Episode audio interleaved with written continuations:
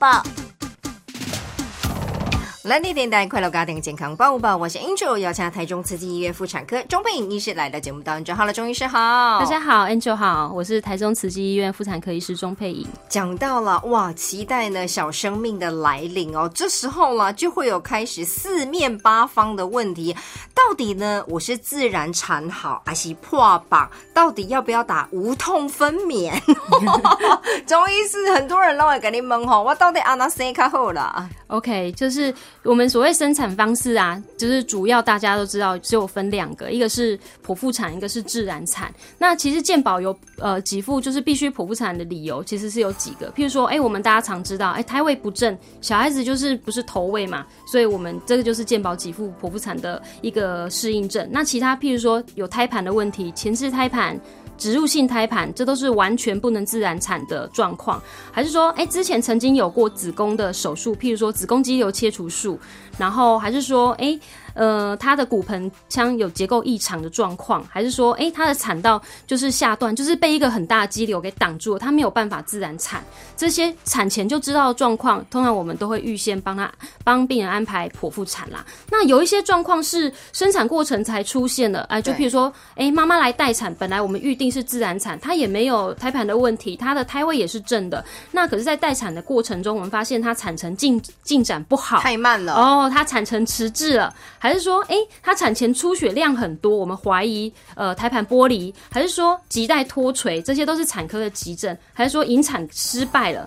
甚至说，呃，胎儿窘迫，我们在胎心可以看到胎心减速的部分。如果判断是比较危险的胎儿窘迫的话，我们就会呃帮病人在 在适当的时间安排剖腹产。对，所以其实我们剖腹产在呃医学上其实还是要有呃一个很明确的原因，说医疗上建议着什么样的理由去做剖腹产，并不是说每一个人都适合做剖腹产的。对，阿姆哥无为节总控哦，会到要催生的状况，为什么会有这样的状况出现呢？就是通常我们什么什么时候会去做催生呢？譬如说，哎，已经到了四十一周，但是完全都没有产兆出现，还是说，哎，这病这妈妈破水进来，可是子宫颈也是闭着的，然后也没有任何收缩。那在观察到四到六个小时完全都没有自发性的收缩之后，我们就会考虑帮他催生，还是说，哎，这个在产检过程中可能在三三十三十八、三十九，虽然还不到四十一，但是我预估这个胎儿已经。有可能会比较大了，比如说已经量到三十三千八、三千九，